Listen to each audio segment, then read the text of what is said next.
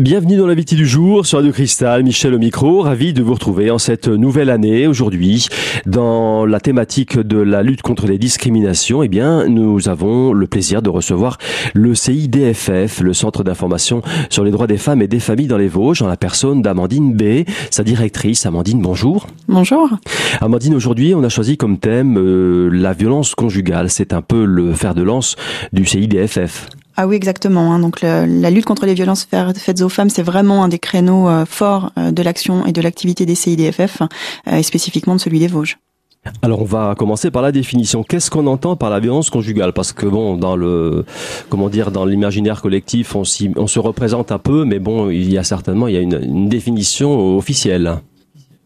Oui, alors bon, la, la définition, on va dire officielle de la violence conjugale, euh, ça va être en fait un, processus au cours duquel un partenaire euh, va exercer des comportements agressifs euh, et violents à l'encontre de donc de son conjoint, compagnon, dans le cadre d'une relation de couple et qui fait apparaître une responsabilité sur la victime. C'est-à-dire qu'on va avoir un rapport dominant-dominé, un rapport de domination entre l'auteur et la victime. C'est un rapport de domination qui ne change pas. C'est toujours euh, le dominé reste le même, le dominant reste le même, Amandine. Exactement. Donc l'agresseur sera toujours le dominant et l'agressé, la victime, sera toujours le, le dominé, systématiquement. Les types de violences conjugales, il y en a cinq officiellement. Oui, donc on a cinq formes de, de, de violence conjugale. Euh, certaines sont connues et d'autres sont bien méconnues, mais pourtant tout aussi fréquentes. Donc les cinq formes, on a ce qu'on appelle les violences psychologiques. Euh, alors qu'est-ce que c'est que la violence psychologique? C'est ça va être une manifestation par la dévalorisation de l'autre, euh, des attitudes et des propos qui sont méprisants, qui sont humiliants, qui vont aller vers euh, un dénigrement permanent de l'autre, c'est-à-dire la personne ne fait jamais bien, euh, donc n'agit jamais bien, euh, va sans arrêt être contrôlée dans ce qu'elle fait, etc. Donc ça fait vraiment peser une pression euh, sur la sur la tête de sa victime. Donc ça c'est pour ce qui est de la violence psychologique. Alors peut-être un, un, exemple de, propos que peut tenir un auteur bah t'es bon à rien, t'es qu'une malade, regarde de quoi t'as l'air. Enfin voilà, la personne ne fait jamais ne fait jamais bien, n'est jamais bien, donc va sans arrêt être remise en cause dans ce qu'elle est et dans ce qu'elle fait, mais aussi dans ce qu'elle projette de faire. Dans le rapport de domination, euh, Amandine, le dominant, c'est pratiquement toujours l'homme et la femme euh, l'a dominé. La violence conjugale touche donc, oui, une majorité de femmes, c'est-à-dire les femmes sont victimes de la violence conjugale de la part de leurs compagnons, euh, mais ça touche aussi les hommes, voilà, contrairement à ce qu'on peut croire, parce que, comme je vais le développer un petit peu plus tard, la violence conjugale n'est pas que la violence physique c'est une des formes, mais ce n'est pas la seule. Et donc des femmes peuvent, également être auteurs de violences conjugales à l'égard de leur conjoint homme. Mais il faut rappeler également euh, aujourd'hui que les couples ne sont pas forcément hétérosexuels, donc sont aussi homosexuels, et de la violence conjugale, on en trouve, quel que soit finalement euh, le schéma du couple. Donc des hommes peuvent être victimes d'un autre homme, des femmes peuvent être victimes d'une autre femme, et des hommes peuvent être victimes d'une femme, et une femme peut être victime d'un homme. Autre type de violence conjugale, donc après la violence physique, qui est peut-être la plus courante, non? Non, c'est la plus, c'est la plus euh, rencontrée? Oui, alors, alors, est-ce que c'est la plus rencontrée? Euh, Pas forcément, mais c'est celle qui se voit le plus. Donc oui, la violence physique, c'est la forme la plus connue, la plus médiatisée, c'est celle dont on parle le plus, mais c'est pas c'est pas la seule. Comment elle va se manifester? Bah, par des coups, donc qui vont donner lieu à des, à des hématomes, à des brûlures, parfois euh, à des à des morsures également. Euh, on va chercher, on va bousculer, on va déchirer, secouer. Enfin, il y a vraiment euh, il y, a, y, a, vraiment de multiples euh, séquelles qui peuvent apparaître. Maintenant, la violence physique peut aussi ne pas ne pas marquer, c'est-à-dire qu'il y a il y a certains coups que l'on va que l'on va recevoir qui ne vont pas forcément euh, donner lieu à une trace visible.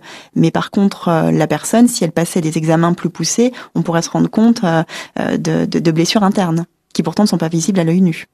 On va dire que le réflexe d'une victime, quand elle quand elle est décidée à agir, elle va aller chez un médecin tout de suite. Hein. C'est-à-dire, elle se fait frapper et dans les euh, dans les heures ou dans le dans un jour ou deux après, elle va elle va se rendre chez un médecin pour faire constater ses blessures. Mais toutes les victimes ne passent pas ne passent pas chez un médecin parce que certaines euh, euh, n'ont pas conscience de la gravité de la situation et pensent qu'avec le temps ça va s'améliorer. Euh, d'autres bah, ont honte, hein, donc ne veulent pas forcément aller, aller parler. Puis d'autres ont peur. Hein. donc non, toutes les personnes n'y vont pas. Maintenant, les personnes qui y vont, donc quand elles y vont tout de suite après les blessures, il faut quand même se dire que parfois le temps aide aussi à révéler certaines blessures. C'est-à-dire qu'il n'y a pas, y a, pas de bleu à, à, 24 heures après, mais ça peut très bien être révélé euh, trois, 4 jours après, euh, etc. Donc euh, là, il y a des médecins qui, dans, ces cas-là, en fait, vont demander à la victime de revenir ultérieurement, donc peut-être à 10 jours après, pour pouvoir constater éventuellement d'autres traces. Autre type de violence conjugale, Amandine, la violence verbale. Oui, donc la violence verbale, elle, euh, elle se rapproche de la violence psychologique. Euh, donc elle est souvent banalisée parce que finalement, c'est vrai qu'aujourd'hui, il y a souvent, euh, voilà, les insultes peuvent fuser facilement dans la société, hein, donc qui plus est dans un dans un couple aussi. mais voilà, elle est, elle existe, ça a un impact fort. Donc comment elle se caractérise? Bah, Par des sarcasmes, par des insultes, des hurlements, des propos dégradants, humiliants, du chantage, etc. Donc on va le retrouver dans les insultes et grossièretés, les obscénités. Enfin, ça va vraiment être les mots qui vont avoir tout voilà toute cette violence. Parce qu'une violence psychologique peut être aussi verbale euh, dans la dans la forme.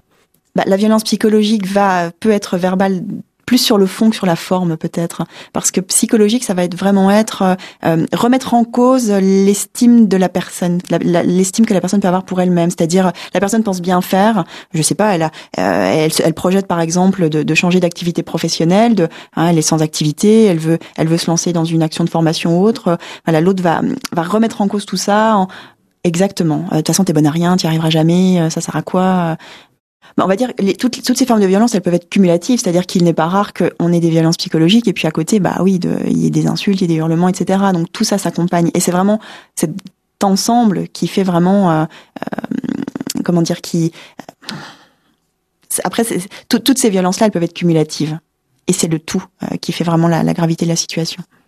Dernier type de violence conjugale, Amandine, la violence économique. Oui, alors ça c'est également une forme de violence qui est plutôt répandue mais assez méconnue.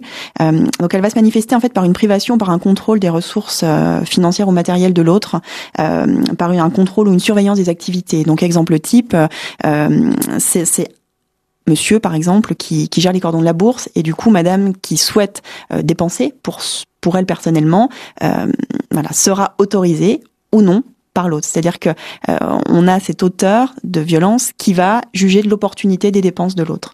Euh, et ça, ça peut s'appliquer alors même que euh, Madame a des, a des ressources. C'est-à-dire elle travaille, mais c'est Monsieur qui perçoit le salaire et c'est Monsieur qui décide de comment comment gérer. Et ça existe donc en 2015 alors que les femmes sont émancipées? Ah ben bien sûr que ça existe.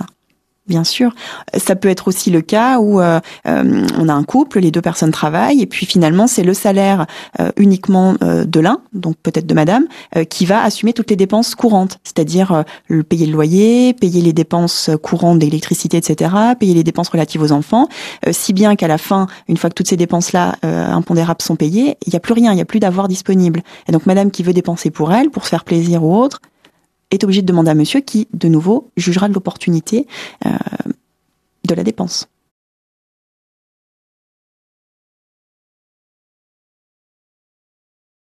Fin de la première partie de l'invité du jour sur Radio Cristal consacrée aujourd'hui à la violence conjugale avec pour invité le CIDFF. À tout de suite.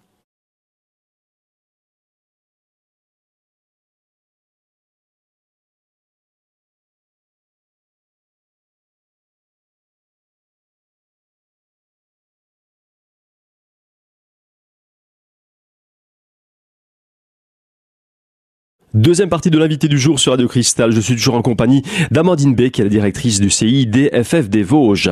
Amandine, on a abordé en première partie d'émission les cinq types officiels de la violence conjugale. Un autre point à souligner, ce sont les CSP, les fameuses catégories socio-professionnelles. Eh bien, il n'y a pas de discrimination dans les catégories socio-professionnelles au niveau de la violence conjugale. En un mot, la violence conjugale touche toutes les catégories socio-professionnelles. Oui, effectivement. Donc les violences conjugales, euh, contrairement à, peut-être l'idée un petit peu euh, générale, euh, peut toucher tous les milieux socio-économiques et ça, quel que soit finalement le, statut social, l'âge, le niveau d'études, la profession ou la religion de la personne. Nous, on reçoit des personnes de toute catégorie professionnelle, de tout milieu social. C'est vraiment un fléau général. On en vient justement alors au mécanisme, puisque si ça touche toutes les toutes les catégories, euh, le mécanisme est le même pour tout le monde. C'est un cycle. Oui, Exactement. C'est-à-dire que les violences conjugales répondent à un mécanisme cyclique euh, constitué donc de plusieurs phases, en l'occurrence de quatre, et euh, d'une manière systématique, on est lorsque l'on est en matière de violence conjugale confronté à un cycle. Donc je vais, je vais le détailler rapidement. Donc le, le cycle de la violence, c'est quatre phases. La première phase, en fait, le, on a un couple où finalement ça va, et puis à un moment, il va y avoir une phase de tension, c'est-à-dire un petit grain de sable qui va venir perturber le climat, le climat général, l'ambiance générale. Mais ça, c'est souvent un conflit au départ, non peut-être? Non, mais ça va être une tension, ça va être quelque chose de palpable. C'est-à-dire, on sent que la, victime va sentir qu'il faudrait pas grand-chose pour que pour que la situation dégénère, pour que l'autre s'emporte. Ben, on va dire que le cycle de la violence, il peut être euh, dans, un, dans un, comment dire, dans un espace temporel très court. C'est-à-dire un, cycle complet avec les quatre phases que, je vais vous expliquer peut être, euh, ça peut être sur une journée, ça peut être sur quelques heures, mais ça peut être aussi sur six mois. Donc finalement, tout va dépendre. Donc ce climat de tension, ça peut être, euh, voilà, c'est plus comme avant, c'est tendu, ça peut, ça peut durer plusieurs jours, plusieurs semaines, ça peut aussi durer quelques minutes. Il y a toujours quatre phases qui ont une durée qui peut varier mais euh, voilà, un cycle, c'est vraiment quatre phases. Donc cette première phase de tension, cette deuxième phase, pas de violence, voilà, euh, c'était tendu, et puis là, passage à l'acte. Donc l'acte de violence. Il y a un acte de violence, donc si on peut matérialiser ben, par de la violence physique, par exemple, il y a un coup, euh, de la violence psychologique. Euh, voilà, c'est on dénigre sans arrêt, sans arrêt, sans arrêt Donc on est vraiment là dans l'acte de violence troisième phase extrêmement euh, pernicieux, il va c'est ce qu'on appelle le transfert de responsabilité. Euh, l'auteur va chercher à responsabiliser responsabiliser pardon sa victime. Si t'avais pas agi comme ça, bah je t'aurais pas frappé ou je t'aurais pas insulté ou bah oui mais tu me provoques toujours etc. Donc ce qui s'est passé, euh, l'auteur va le minimiser, c'est-à-dire que bah oui mais tu m'as pas laissé le choix que de te frapper, que de t'insulter etc. Donc la victime elle est à force d'entendre ça, elle se elle se sent responsable. Elle n'a pas bien agi donc finalement bah il l'a frappé c'est à cause d'elle. Exactement, le transfert de responsabilité. Toute la responsabilité pèse sur les épaules de la victime qui n'a pas bien agi. Donc ça, c'est ce que l'auteur cherche à lui faire entendre. Et dernière phase, qu'on appelle la lune de miel ou le sursis amoureux, bah tout va mieux. Euh, c'est-à-dire que l'auteur euh, redevient un petit peu le prince charmant qu'on a connu à l'époque. Euh, il nous fait, voilà, il, nous fait miroiter un petit peu tout ce que l'on aimerait. On, fait des choses qu'on avait prévu de faire mais qu'on n'a pas fait. Donc on part en vacances, on a des fleurs, on va au restaurant, on voit du monde, etc. bref, tout va tout, tout va bien. Ça recommencera plus. On tire les conséquences, les conclusions de ce qui s'est passé, mais voilà, ça recommencera plus. On va tout mettre en œuvre pour que tout aille bien. Donc elle l'a pas accepté. Encore une fois, elle le subit, c'est-à-dire qu'elle ne choisit pas euh, d'être responsable de la situation. On la positionne en tant que responsable de la situation, mais une victime, de violence conjugale, à, force d'entendre, mais ça comme tout un chacun, à force d'entendre que l'on est nul, que l'on est responsable de tout, qu'on fait jamais bien, qu'on n'est jamais bien, qu'on mérite pas euh, ci ou ça, à un moment, on perd toute confiance en soi toute estime de nous, toute confiance en nous, et à partir de là, on n'a plus cette, cette distance avec la situation. Mais on n'est plus dans le parce que comme je vous ai dit, la, la violence conjugale, c'est ce phénomène cyclique. Donc après cette phase de transfert de responsabilité, on est dans le sursis amoureux, cette lune de miel où tout va bien. Donc là, on rééquilibre les choses, tout, tout va bien. On a un quotidien normal, heureux. On, fait des projets, on, on, on en monte d'autres, etc. Donc tout va bien. Et comme c'est un phénomène cyclique, après cette phase de lune de miel, on réembraye sur le, le, pour la première phase du cycle qui a cette tension. Donc du moment où tout va mieux, il y a un moment où bah, ça va se tendre de nouveau. Et donc après cette nouvelle phase de tension, on va de nouveau passer à un, acte de violence, et puis de nouveau, bah, c'est ta faute, donc ce transfert de responsabilité, et puis de nouveau cette lune de miel. Et donc ça, c'est ça le cycle des violences. C'est vraiment une répétition de ces cycles. Et puis un jour, peut-être que bah, ça va mieux, et puis peut-être qu'un jour, Madame, par exemple, va décider de sortir avec des copines, il va pas supporter cette idée-là. Donc elle va lui annoncer, bah voilà, ce soir, hein, euh, je vais, je vais boire un verre avec des amis. Euh, monsieur va peut-être pas supporter, donc il va, il va commencer à lui faire des reproches, il va être énervé, agacé, etc. Euh, et puis au moment, voilà, où vraiment il n'arrivera plus à canaliser, comment dire, sa frustration, il, il va s'en prendre à elle. Donc physiquement peut-être, en lui interdisant peut-être, ou en la menaçant, en lui disant, mais ça peut être n'importe quoi. Donc ça peut être par exemple pour cette histoire de sortie, de dire euh, de toute façon, euh, euh, si t'y vas, c'est pas la peine de revenir. Donc ça, c'est de la violence psychologique parce que imaginez une femme qui se prépare à sortir, sans arrière-pensée quelconque, on lui dit si jamais tu y vas, c'est pas la peine de revenir, c'est fini entre nous. Ça peut aller plus loin, ça peut être si t'y vas, je te tue, ça peut être ça. C'est extrêmement pervers.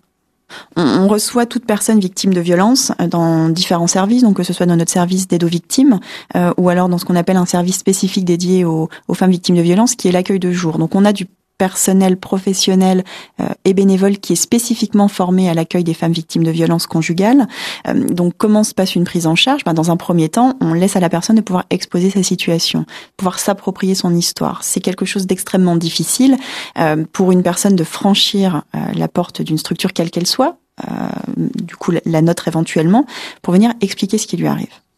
Alors ça va être ce qu'on appellera, elle aura eu un déclic, à se dire que voilà, il y a eu un, euh, peut-être que les violences ont atteint un tel seuil de gravité, voilà, ça, voilà, ça a atteint un tel seuil de gravité qu'il faut, il faut que je me mette en sécurité. La question des enfants est aussi importante, c'est-à-dire euh, les, les, enfants, ils sont là au milieu de toute cette violence. À un moment, ça va être ça le déclencheur. Si je le fais pas pour moi, faut que je le fasse pour mes enfants. C'est plus, c'est plus une vie, exactement. Ça peut être aussi parce qu'aujourd'hui, on en parle plus. Euh, c'est-à-dire qu'en 2010, les violences conjugales ont été euh, euh, grande cause nationale. On, on, on, a rendu la parole plus facile. On en a parlé plus dans les médias, dans les journaux, etc. C'est moins tabou. là, récemment, il y a eu la journée du 25 novembre, journée de lutte internationale contre les violences faites aux femmes, qui fait qu'on en parle plus dans la presse aussi. Voilà, on, on rend l'information que toute forme de violence conjugale est interdite. Et c'est ça certainement qui permet aux personnes d'en parler plus facilement.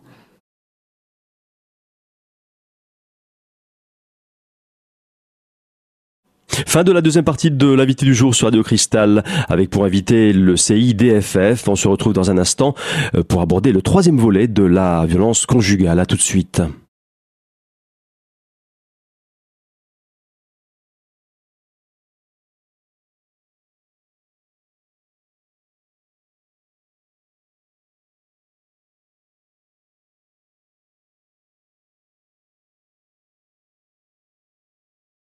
Troisième et dernière partie de l'invité du jour sur Radio Cristal, toujours en compagnie de Amandine Bay, la directrice du CIDFF des Vosges.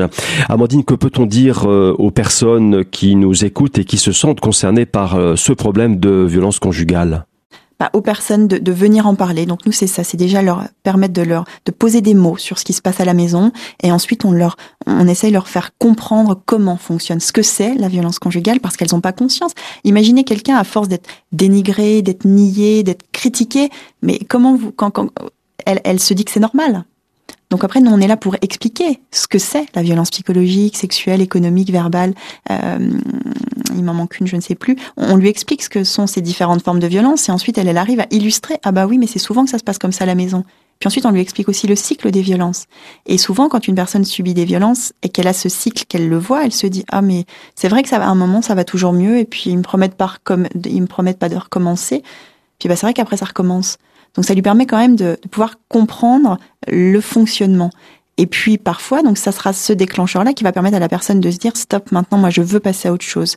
D'autres auront besoin de plus de temps, euh, mais en comprenant ce, ce fonctionnement-là des violences, même si elles réintègrent le domicile, ça va leur permettre de peut-être anticiper, c'est-à-dire que quand elles vont sentir, alors que tout va bien, qu'il y a ce petit grain de sable de phase de tension qui arrive, bah, elles vont se dire hum, attention, il faut quand même que je me préserve parce que je sais qu'après cet acte de tension, euh, il y a cette phase, euh, il, y a, vraiment la violence qui arrive. Donc ça permet à certains de trouver des, euh, comment dire, des subterfuges, de pouvoir bah, sortir de la maison si jamais ils sentent que voilà ça va exploser, ou de voilà de, de pouvoir répondre autrement qu'en subissant quoi. C'est-à-dire, nous, on intervient avec la personne, pas contre elle. on peut pas contraindre une femme victime de violence à faire les démarches quand elle n'en est pas prête, euh, parce que euh, on est dans le non-jugement, c'est-à-dire qu'une femme victime de violence conjugale, quand elle vient, si on se permettait de lui dire mais madame, écoutez, c'est pas bien ce que vous faites, euh, c'est le meilleur moyen de pas la revoir. Donc on est là pour voilà, maintenant on l'informe clairement aussi du danger qu'elle encourt, s'il y a des enfants, du danger qu'encourent les enfants, des, des choses qui, voilà, de, l'obligation qu'elle a de se mettre en sécurité, mais de mettre aussi ses enfants en sécurité. Et après, on l'accompagne dans ses démarches.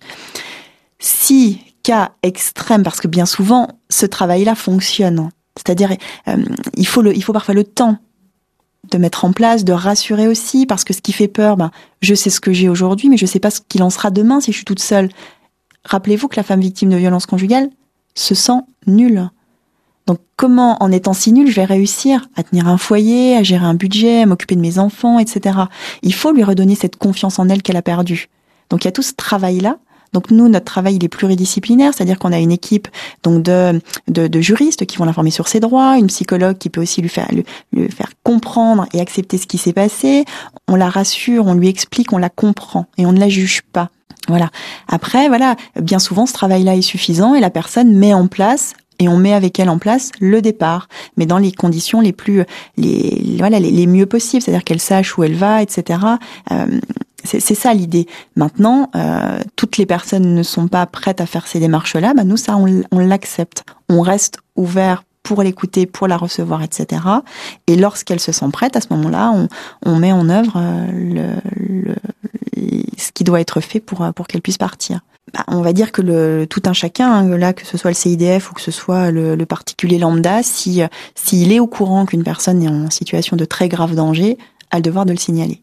C'est-à-dire que euh, professionnel ou euh, particulier, s'il a connaissance d'un grand, très grand danger qui touche une personne, peut être amené donc à euh, faire notamment un courrier au procureur de la République pour lui signaler euh, une situation extrêmement dangereuse et qui pourrait éventuellement entraîner un danger de mort. Et après, donc c'est au service de l'ordre, donc sous la direction du procureur de la République, de faire le nécessaire pour faire cesser le danger.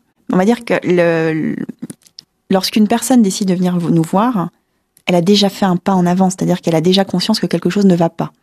Donc le travail, elle l'a déjà fait en grande partie elle-même. Donc après, nous, on vient l'armer d'outils, la rassurer, euh, lui lui permettre de rencontrer des professionnels qui vont l'informer sur tout un peu les inquiétudes qu'elle peut avoir, qu'elles soient juridiques, sociales, euh, professionnelles, euh, psychologiques. Donc après tout ça, nous on lui donne ces outils-là, mais le gros travail déjà, c'est que la c'est que la personne elle fasse cette démarche d'aller à cette information-là. 2014, ça a encore été une année noire en matière de violence conjugale puisqu'on déplore 118 femmes qui sont mortes sur les coups de leurs compagnons. Ce que je n'ai pas précisé au départ mais qui est intéressant, c'est qu'on parle de violence conjugale euh, pour les couples mariés, mais également pour les couples euh, de concubins et pour les partenaires de Pax.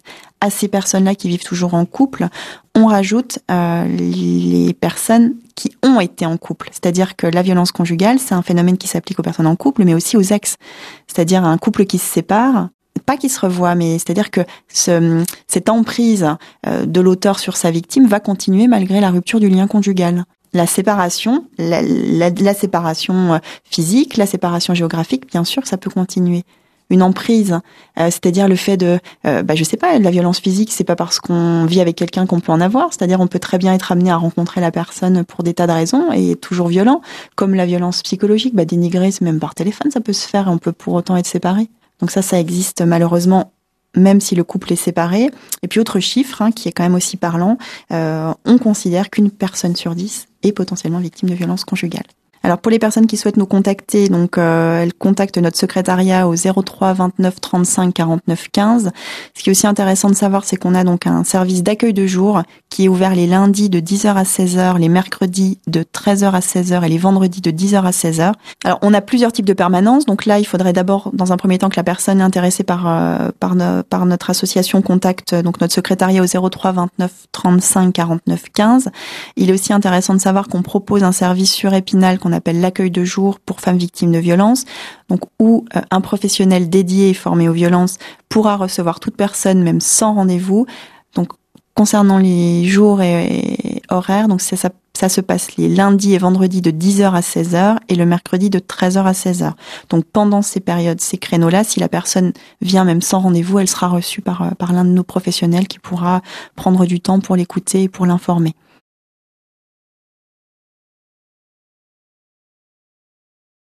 Fin de l'invité du jour sur Radio Cristal avec pour thématique aujourd'hui la lutte contre les discriminations et le CIDFF. Quelques infos pratiques pour contacter cet organisme qui se trouve au 19 rue d'Embraille à Épinal, un numéro de téléphone, le 03 29 35 49 15. Un site internet vosges-cidff.info.fr. Enfin, un mail de contact contact@cidff88.com. Voilà, je vous donne rendez-vous très prochainement pour une nouvelle thématique de l'invité du jour sur Radio Cristal.